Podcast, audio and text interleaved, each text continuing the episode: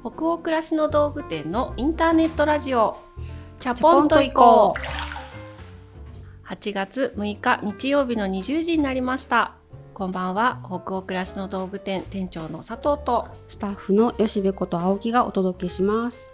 インターネットラジオ。チャポンと行こうでは明日から平日が始まるなぁという気分を皆さんからのお便りをもとに一緒にお風呂に使っているようなトークを繰り広げながらチャポンと緩めるラジオ番組です各週日曜日に配信をしています。暑いですね。暑いですね。暑い。辛いです。寝苦しいっす。はい。何？そんな暑い中にさこんな話していいのかな、何？あの夫を伴ってね、うん。伴ってって夫 夫とあの大阪まで、うん、あライライブ？そう推してるアイドルの本当のオフラインライブに行ってきたんですよ、はいはいはい。これまでオンラインでしか楽しんでなかったんですけど、うんうんうん。なんとチケットが当たりそうちょっと前に。でもちゃんと夏になった頃ですね、うんうん。行ってきて、うん。いや現場はいいなって思いましたね。現場推しの現場はいいですか推しのやっぱり。現場はね、あのあったかかったですね会場のファンが。へすーごいなーっていうキラキラを受け取り、うん。でも夫とライトをうん。振り回し、振り いやー楽しかったねーって言ってへーこうやってあのライブ終わるじゃないですか、うんうん。みんなもうそれぞれにこう今年の仕事を終えたみたいなスッキリ感でこうみんなわーってなってるんですよね、うんうん。みんなが。でふと隣の夫を見たらなんかすごいうん。10歳ぐらい加齢してて。どうした？なんか全てを与え出し切ったんでしょうね 出。し切もう出し切って出し切って、え、どうしよう、うちの夫だけなんか玉手箱もらったのかな？みたいな。私もなんか客観的に見たらこのぐらい今疲れた人になってるかもしれないっていう。本当に明日の情的に白い灰になってる夫が隣にいて、うわーっと思って。で、私それで確信したんですよ。あ、元気にうん推しを押せる時間っていうのは結構残り少ないから、そっかこれから全部に応募するぞって思いました。確かに結構楽しい時間って短いのかもしれ行くたびないですね。灰になっちゃったら大変だもんねそうなんですよ。そっかいやいいですねいや私もくしくもなんですけど、うんうん。推しって言っていいかわかんないですけど私も今日ねこの収録してる明日の夜ライブなんですよ、え嘘。そうなんですよ。私自分でね、うん。そのチケットをこううん予約して、うん。なんかセブンイレブン行って発見してうんうんライブ行くとかって、結構久しぶりだよね。久しぶりっていうか本当に結婚してから一回もないかも。あ本当、うんだってとか会社やってからとか。なんか誰かに誘ってもらって、うんうんじゃあお金払うねとかでチケット取ってもらって行ったりとかしたジャズのライブとかはあるの。フラダンスのねそうそうそう発そう表会とかね。発表会とか。だけど自分でさこう席をなんていうのスタンバイして取ってさ、うんうんとかっていうのは本当に明日めちゃくちゃ久しぶりで。うわ今の吉部さんとお兄ちゃんの話聞いて私どっちになるんだろうなと思って、ね灰になるのか。灰になるのかこういい風呂上がりみたいな感じで元気満タンになるのか。元気満タン爽快になるのか交互期待です。じゃあそんなね最近暑いけどねそういうこともちょっと探しながら、うん。私たちもなんとか生きておりますという近況報告でした。はい。じゃあさて今夜もチャプラーの皆さんからお便り届いているのでご紹介するところからスタートしたいと思います。ラジオネーム虹色パフェさんからのお便りです。第137夜の新しい風が吹くお話、とても好きでした。10代、20代の頃と比べて洋服1枚買うにも似合うかな、買っても着るかななどなど失敗したくない気持ちからお買い物というより買い足す、買い替える作業という方が私の場合は近かったのかもしれません。でも新しい風が吹いたかなって思えば楽しめそう。そんな小さなワクワクをいただきました。私の最近の新しい風はベランダにやってきた朝顔です。小学1年生の子供のおかげで育てているのですが、最初は初心者なのにうまく育つかな、植物って枯れてしまうとショックだしな、など頭でいろいろ考えてしまっていたけれど、育ててみたらそれはそれは可愛くて、お花が咲いた時は本当に嬉しかったです。これからはお二人の植物トークを聞く時の温度も変わりそうで楽しみです。チャポイコをお守りに少しずつ自分の枠の外へお出かけしてみようと思います。わあうん嬉しいお便りですね。うございはい虹色パフェさんありがとうございます。パフェ食べたいなんか今。パフェ食べたいね。食べたくなったこのラジオネームを伺って。本当だね。高校の時とかってさ、うん。パフェでお腹いっぱいになりたいっていうのがさ、うん。口癖だったよねそうだよね。あの下の方のさうん。こう、なんていうのあれ。フレークああにこうスプーンが当たっていく時の喜び？サクサクサクっていうね。まあサクサクのうちに食べたい派なのか、しっとりさせたい派な花のかね。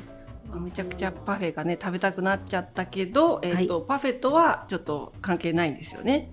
あそうお買い物をしてよかったものっていう回のご感想をいただいているんですけど、ね、買い替えるとか買い足すじゃない新しい風を感じるお買い物してみたくなったっていうのはお便りとっても嬉しいですね。嬉。しいですね。うん。でも私自身も買い足す買い替えるが割と通常運転だなって思いました、うん今あるものに足してうん。ちょっとずつ変えていくわけじゃないんですけど今の気分に合うなみたいなのに寄せていくみたいなんですかね、うんうんうん。一新するのってちょっと難しいなってやっぱり感じます、虹色パフェさん最近の新しい風っていうのがお買い物とはまたちょっと違うかもしれないけど、ベランダにお子さんが持ってきて育てるようになった朝顔？朝顔はい。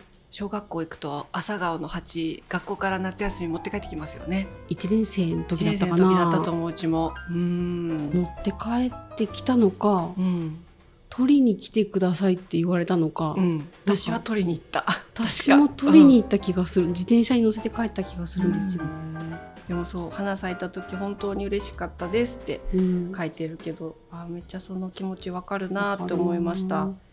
今暑いじゃないですか毎日、だからベランダとかルーフバルコニーでその植物とか育ててる方って、はい。いもう気が気じゃない季節なんじゃないかと思って。や本当ですよね。私もあのルーフバルコニーが家にあるんですけどうん。そこであの前も話した通りいろんなハーブとかを育ててるんですけど、もうねこう毎日30度超えで暑いと、うん、仕事中もねもう気が気じゃないのどうしてるんだろうね。だから蒸し上がっちゃったりして、うん。家に帰るとなんか焼き枯れたみたいになっちゃってることがあるから、あなんかいろいろなんかプロの方に教えてもらったのだとそのコンクリートの熱を鉢が吸い上げないようにーうん。その鉢カバーの外側にアルミホイルを巻いたりとかしてうん遮断してあげたりするとうんうん。土の状態が良くなるんだって。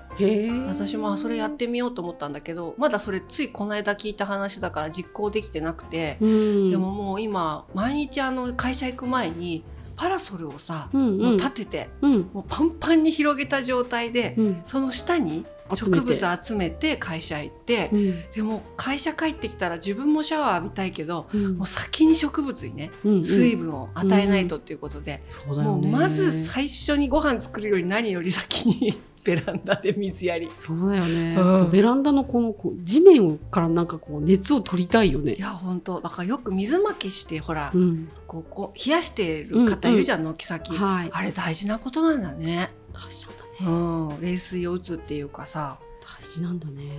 夏虹色パフェさんちの朝顔も元気かな？この状況。はい。だってまたちょっと涼しくなっていったら私もベランダ植物ライフもっと楽しみたいなと思っねてるんですけれどね。あでも朝顔ってさ、うん。副産物も嬉しいよね。咲いた後に、うんうん。ほら。出るなんていうの種種。種ね。出るなっていうのはあれ？なんていうのあれ。種だね。種種 種が出るじゃない？はいはい。あれが嬉しいよねそうだね。実がなるとか種がつくとかっていうのは嬉しいな、うんうん。はい。じゃあえっとお便りありがとうございます。じゃあ次のお便りいきましょう。東京都にお住まいのラジオネーム58歳ももこさんからのお便りです私は接客業で長時間の立ち仕事をしています出勤時と帰宅時には足の状態に大きな違いがあり靴がきつく疲労感も痛感します。お二人が日常の中で足のケアとしてなさっていること靴下靴選びで大切にされていることがありましたらぜひ教えてください。はい、東京都の58歳ももこさんありがとうございます。ありがとうございます。接客でね長時間の立ち仕事をされてる。わかるな。私も経験あります。うん私もめっちゃ経験ありますすよね。もうすべてが下に下がっているんじゃないかっていうシフトを終えた頃にはっていうね。なりますよね。なりますよねなんかありますか、吉部さん、足のケアとして。日常的に今してることとか、気を使ってることと使か。ってることなんか立ち仕事の時もそうだけど座ってる時間が長い日うんも割と膝下がむくむなと思ってて、うんうんそんな時にですね、うん。うん。これもう本当になんか100万回ここで言ってるんじゃないかっていう気がするんですけど。あれですか？もしかして。あれな またあれなんですけど。懐く話ですか？な懐く話なんですよね、うん。ストレッチグッズに懐く話になっちゃうんですけど、うん。あのフォームローラー直径20センチ、うん15センチ、20センチぐらいの筒にふくらはぎ乗せてコロココロロコロ。コロコロして。あの自分の体重で圧をかけながらコロコロするのと、うん。あと最近手に入れたのがチャコットのウッドローラーミニっていうのがあって、それをあのこの足の裏、うん。踏まずとか、足裏全体をこう踏みながらコロコロ懐かせるといい刺激です。すっきりする木なんだね。木製なんだねそれは、あですね。ウッドローラーってことは、ねはい。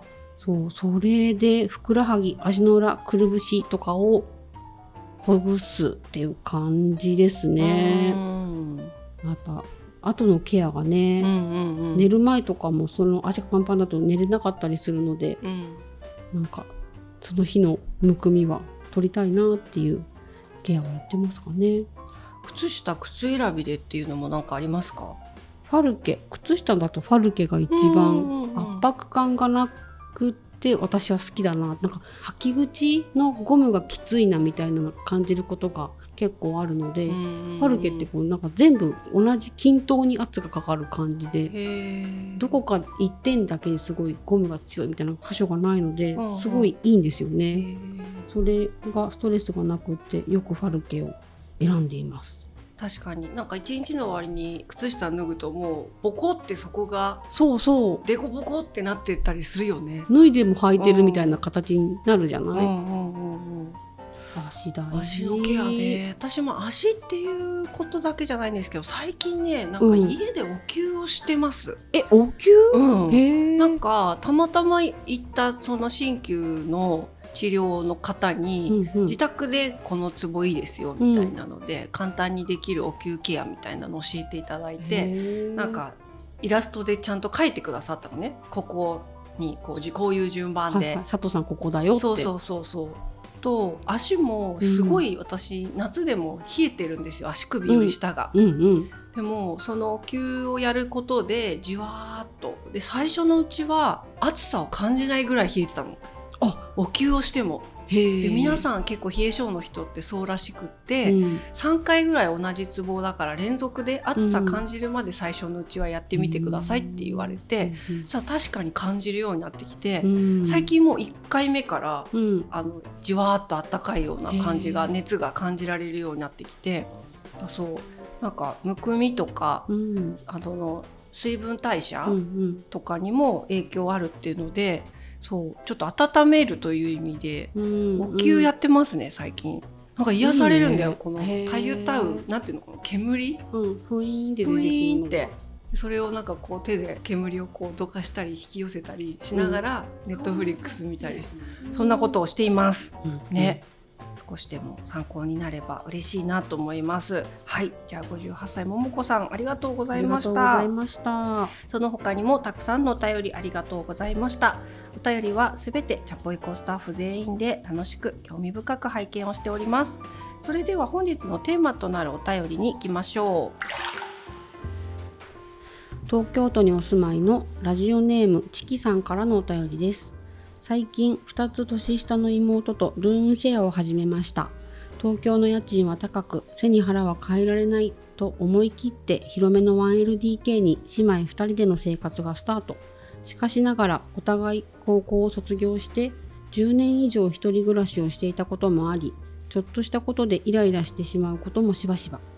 声を荒げて喧嘩することはないのですが絶妙に遠慮しながら生活している気がしてどうしたものかしら？居心地が悪いなと思っています。私があまりイラッとしたと妹に伝えていないのもモヤモヤする原因なのかもしれませんがシェアしている以上心地よく過ごしたいのが本音です。本当にどうしようもない時は第114夜のトークを繰り返し聞き自分を鎮めて帰宅するのが最近のルーティンです。佐藤店長はご兄弟で会社をされているとラジオのトークで知りましたのでぜひこのモヤモヤを解消するアドバイスをいただけたら嬉しいです。はい、東京都のチキさんありがとうございます。ありがとうございます。ね。えー、と今だからチキさん30代になられてるってことですかね。妹さんもご自身も10年以上一人で暮らされていて、うんうん。最近ルームシェアをスタートしたっていうことだから一つ屋根の下で暮らしていたところからはだいぶ時間が経って再び一緒に一つ屋根の下で暮らすようになったっていう感じですかね。ね、うん一人で過ごして居心地がいいなっていうところから人と暮らすのってまたなんかだいぶ変化がありそうですよね。そうだねイライラしちゃうとかねなんかいろんな一緒に暮らす中での新たに感じる不満とかね居心地の悪さみたいなことを妹さんに伝えるべきなのかうん黙っておくべきなのかみたいなそういう葛藤も消耗しますよねまあまあね。消耗するよね。自分の中にその留めてる間の消耗ってすごいわかるなと思った。でもさあのルームシェアしようよって言える関係だったんですよね。うん、そういうことだよね。一緒にまた暮らそうかなってこううん一緒に住む相手として妹がうん出てくるっていう関係性は羨ましいなって思いました。うんうん、本当そうですね。それで、えっと、佐藤さんは兄弟で会社をしているっていうことでこのモヤモヤを解消する何かアドバイスありますかっていうご質問いただいております。はい。うん、いかがですか？そのまま聞いちゃうこれはだからいかがなんでしょういかがねで。すかね、うん。誰かと何かを一緒にするとイライラも終わりでしょうっていう、終わりでしょう。ありましたしありますよね。ありますよね。全然あります。それはお互いにあるんじゃないかな。兄弟で会社を作った創業期の話ってすごい前に1回だけしたことがありますよねラジオのテーマとして、うんうん。それもすごいいろんなお声いただいたんですけど兄弟関係とかその兄弟で一緒に何かをするとか過ごすっていう難しさとかうん。うんどうやってそれにトライしてきたかみたいなことだけをねうん。話したことも、そういえばなかったなと思って。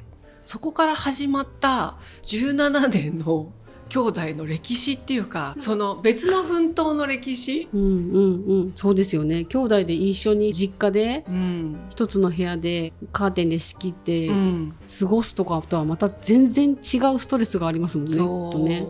私たちもだから本当にチキさんと同じでお互いだからそれぞれ一人暮らしした時代とかも経て、うんうん。で結婚してお互い30代になってから会社作ったんですよね。うん。だそういう意味ではルームシェアとはまた違うけどはい。ちょっとこうチキさんの年代で改めて兄弟とか姉妹で向き合ううん。戸惑いうんうん。はめちゃくちゃわかる。へえうん。なんか多分ここにかけてないことめちゃくちゃいっぱいあるんじゃないかなっていうかいやーそうですよね。人に言ってないこととかう、んうんうん。でも自分たちの中だけで努力してきたこととか、うん。うんとチキさんもいっぱいあるんじゃないかなと思ったよっていうはい。ことが最初でなのでアドバイスなんて言えるようなことは何一つないんでどういうふうに考えたりしてきたのかなっていうことをお話しするといいのかなって思ったんですけど、あのねまずね一緒に実家で暮らしてた頃と同じ人間同士でもあり別の人間になってるっていうことなんですよねやっぱり。うんうんその兄弟として家族でね暮らしてた時とやっぱり十何年経つと変わってたりもするんだよね。うーんまあそうだよねうん同じ文化の中にいたのに、うんそれぞれの世界に行ってるから、うん。変わるだろうね。変わってる。どどんなそ感じだったんだろう？うなんか例えば前はそれをお兄ちゃんだからこういう感じでしょ？お兄ちゃんってこうだったでしょ？っていううん。思い込みがあるんですよ私も。うん。お兄ちゃんってこういうキャラだったじゃんっていう。う。んうん、で兄の方もとも子ってこういう子でしょ？っていうのがあるんですよ。うんうん。でもこれがその思い込みで30代になったお互いを扱ってしまうと、うんぱすごいイラつきの原因になったんですよねうちうも。だからやっぱりお互いに兄弟とはいえどなんかいろんな裏の裏まで知ってる間柄だと思い込んで相手を扱ってしまうとこう激鱗に触れてしまったり、今その当人がそれぞれのそこまでの人生で形成してきた新しい例えばプライドとかうんうん。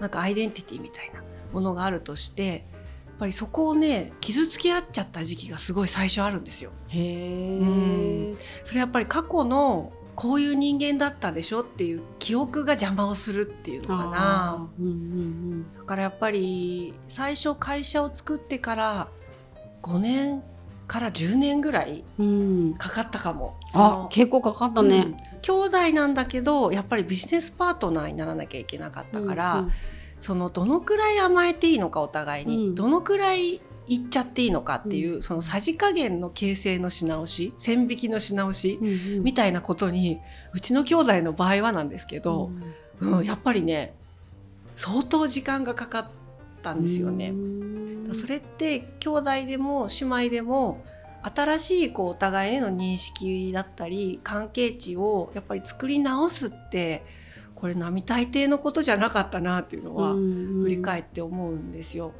やっぱりそれってどうやってやってきたのかなって思うとやっぱりあの言っちゃったって感じなんだよねだから。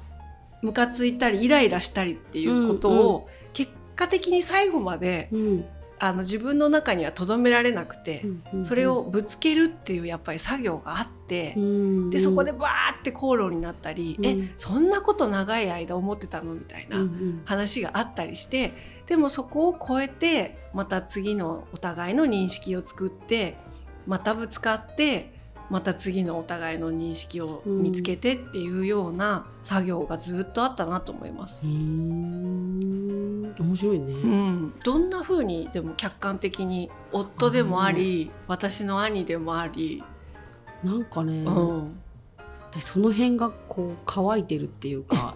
なドライって乾い乾いてる。なんて言うんだろうな。あの夫婦喧嘩は犬も食わねえっていう言葉があるね。なんかうん。聞いたことありますよね。うん。っていう感じで、うん。あんまりこうなんかそこにはやっぱ食い込んでいけないというかまあ本当様子を感じてなんかいろいろあるんだねっていう状況としてただあるものっていう認識だけするって感じですかね。うん。ななんだろうこの。何 無関心なわけではないんです。関心じゃないけどあえて少し距離を取って見てくれてるっていう感じなのかな。そうなんか自分の手出しできることではないってすごく思うんでしょうね。うなんかそれぞれが大事にしてるものを大事にし合えるようにうん何か起きてるとしても、うん必ずまとまる方に行くんだろうっていう意思のもとにいい土壌になるための耕しみたいなもんなのかなっていう感じがするので、そこへの信頼があるからノータッチっていう感じなのかな。うん。でも本当同じかも。うちの夫もだからそこは本当に触ってこない、うん。同じスタンスかも吉部さんと。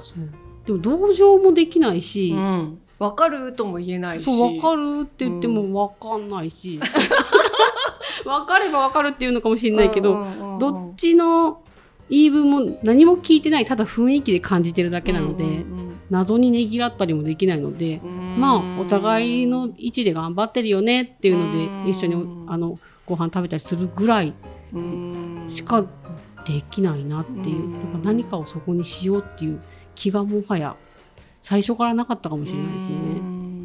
んいわゆる身内と会社を作って長く経営するとかでも何かを一緒にやり続けるみたいなことって、やっぱり一筋縄ではいかない部分はすごくあったなとは思う。うん。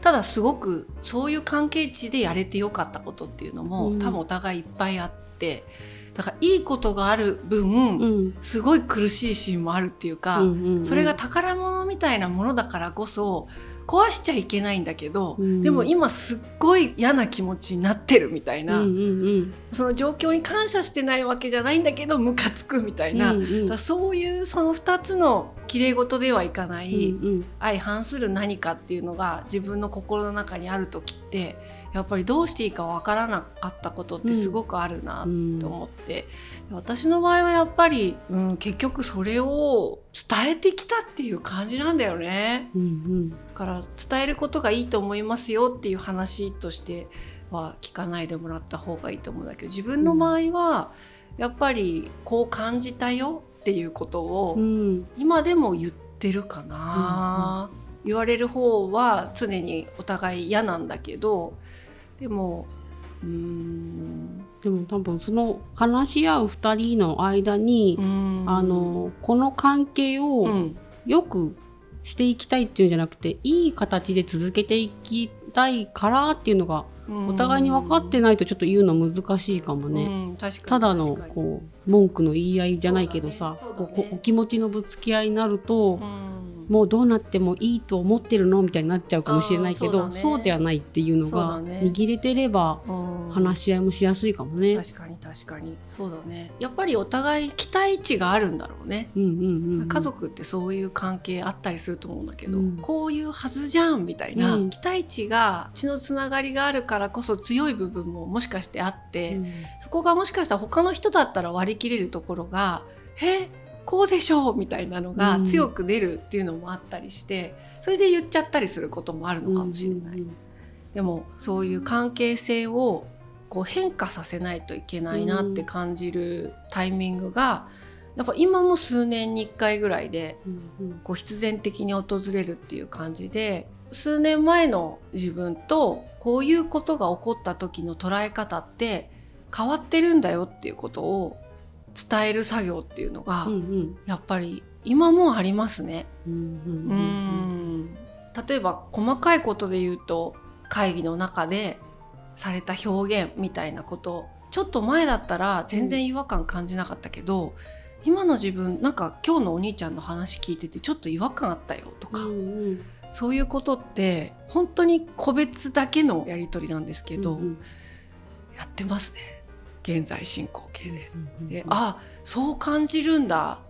そっかごめんごめんみたいになることもあれば、うん、え？ー、みたいになることもあって、うんうん、そこで高度になっちゃうこともあるしだけど、うん、うん、なんかそのどのぐらいを伝えるかって人それぞれだとは思うんですけど長くやっぱりやっていこうと思うとそれってどんどん膨れ上がっていっちゃうじゃん。小出し小出しにしていかないと。肥やすよね。肥やしちゃうよねでそれがちょっとこう妄想の世界に入って、うんうん、言わないっていうことによって変に膨れ上がっちゃうことある。これだから夫婦も親子も多分上司と部下とかいろんな関係にいると思うんだけど、私はね結構小出し大事だと思ってるタイプ、うんうんうん、すっごい妄想が膨れ上がったところでブワーンって言われるよりわかる。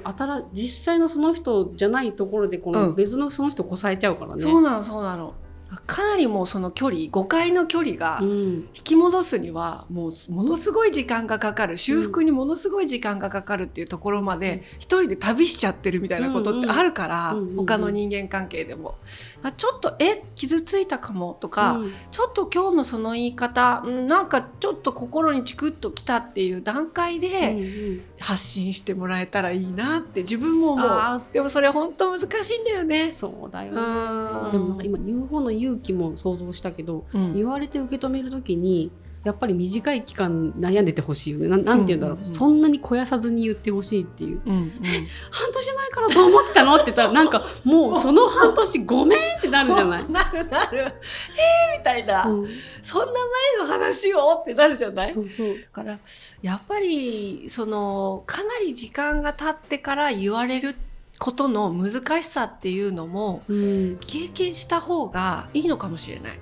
うん、そうするとやっぱり自分が違和感を感じた方のその役目になった時に、いやこれ半年後に妄想膨れ上がって言われるって大変だったよなって思うので、うん、早めに言おうってなる、うん、言う前にめちゃくちゃ前置きしそう私。どうか本当できたら優しく受け取ってほしいんだけどねみたいななんかいろいろいろいろ言ってあげくにエクスキューズを入れて。そうそう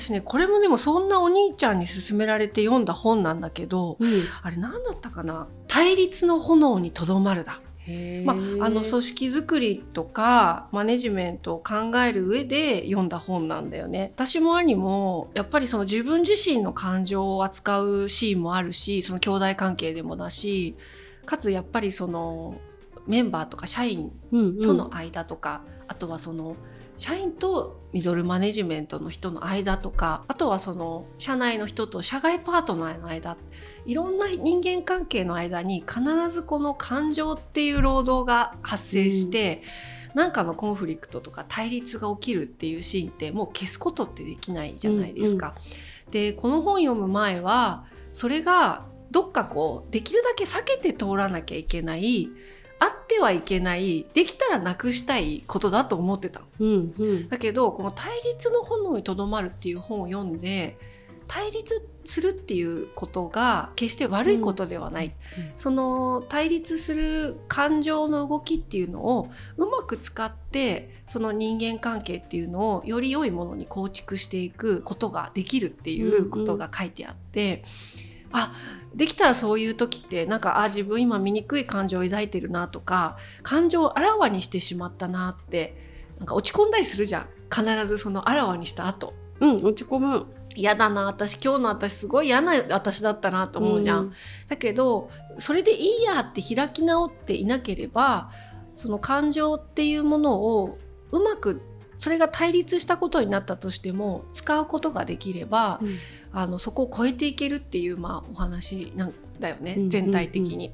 なのでその感情をあらわにしてしまうっていうこととかそれによって一旦対立が起きるっていうことが全て醜かったり悪ではないっていう。うんのを思った時にちょっとそんなにガラッと価値観とか人間は変わらないんだけど、うんうんきっかけにはなった気がする。うんまあ、でも本当そうだよね、うん。綺麗にはいかないけど一旦現場がムスッとするのを受け入れるっていうのは割となんか勇気いるけど大事よね。そうそうその時間は気まずいかもしれないんだけど、うん。なんかみんなでムスッとすると一瞬持ち帰ってみんな考えるじゃない。うんうん。で次集まった時ってちょっときっといい感じだと思うんだよね。これうん現場の話じゃなくて家の話なんですけど、うん。一瞬こうムッとするっていうのってたびたびあるな、うんうん。でお互いにムッとすりゃいいというか、うんなんかうんうん。それによってちょっとお風呂入って出てきた時顔合わせた時になんか気まずいんだけどでもそれがいいんだろうなって思うことあってそういうことなのかね？そうそう。だからまさにこの本のタイトルで「炎にとどまる」っていうこと書いてあるけど、その本読む前の私とかって炎が燃え上がったら消火消さなきゃ。うんうん。一生懸命水かけなきゃって多分思ってたところあったと思うし逆にその炎の中に自分がいたらあっちいちだから飛び出して逃げたい。っうんて多分すごい思うよね普通そうだよね。うんうんだけど今ムッとしてたらムッとでいいかって吉部さんも言ってたけどその対立が起きた時その炎の中に一旦とどまるっていうことに意味があるっていう話なんだよね。なのでこのチキさんからお便りもらったところからいろいろんな話に今なってってるけど私たち兄弟も何かを一緒にやり続けるっていう関係性を持ち続けるためにたくさん対立してきた。うんうん。もう炎を燃やしまくってきたよね、うんうん。でもやっぱりそこにとどまってみたり飛び出してみたり水をかけて消化したりっていうことをしながらなんか今があるような気がするから。うん。え なんか今頭の中で「ドラゴンボール」がこう浮かぶのよね。なんかカカロットとベジータみたいな兄弟の対決みたいな。で大体こう炎を背負ってるじゃない。ちょってるね。わーって。力の玉をさ押し合いへし合いしてさ、うんうんうん。でやってきたんだなこの兄弟って思って、うんうん。で今。も本当に今。ベジータとカカロットだな。それで吉部さんが私があの話してる時にニヤニヤし始めたからどうしたんだろうと思ったけど。あの人たちも炎の中にとどまりながら喋ったりパンチしたりしてたなと思って、そうだね。あれ大事なんだなあれそうだね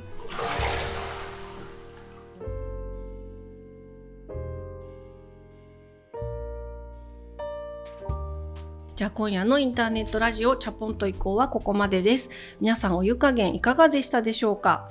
吉部さん今夜はまあ、兄弟とか姉妹とか何かを人と一緒にやり続けるための関係性をどうしていくかみたいな話でしたけど。途中で炎もねあ炎出た出ねましたんでねちょっと 熱いんじゃないかな。対立の炎って出ましたね。出ましたよね。確かちょっと言にったことない温度かもしれない。54度。入れやしない。入れやしないですね。入れやしないね。炎を燃やすって話だったからそうなっちゃうね。そうね。うん。だからやっぱねそう感情を持ってる生き物同士だからね。本気で何かに取り組もうって時にうん。そんな涼やかにやれるわけないよね。だ本当そうよ。うん。そんな風に思ったりしますね、あの多分このラジオを聴いてくださっている方の中にも他の人間関係に置き換えて聞いてくれている人もいるかもしれないし今まさに、まあ、職場でもどどういう人間関係でもこのモヤモヤを相手に言うべきか引っ込めておくべきか悩むっていうことに直面している方って、うん、なんか世の中にたくさんいる気がするんですよね。うんうん、なのでラジオ聞いてくださってるチャポラーの皆さんはこういう時どうしてるのかとかなんかこんな言葉に出会ってとかこんな本読んでとか私みたいなもし経験があったら教えてほしいですお便りで。本当だね、うん。はい。今日も皆さんの気分が少しでも緩まると嬉しいです。番組は北欧暮らしの道具店のサイトやアプリに加えて YouTube や Spotify など合計8カ所で配信をしています。ぜひご自分のライフスタイルにフィットしたプラットフォームでお楽しみください番組の公式グッズや LINE スタンプなども販売しています当店のサイトやアプリからぜひチェックしてみてくださいね引き続きお便りも募集中ですチャポイコ最新記事をサイトやアプリで検索していただき、ページ後半にあるバナーよりお送りください。Spotify などの場合は説明欄のリンクからお便りフォームに飛ぶことができます。全国のチャポラーの皆さん、お便りお待ちしてます。次回のチャポンと以降は8月の20日日曜日の夜20時を予定しております。それでは明日からもねいろいろあると思うんですけど、チャポンと緩やかに、そして熱くいきましょう。北欧暮らしの道具店店長の佐藤とスタッフの吉部こと青木がお届けしました。それではおやすみなさい。おやすみなさい。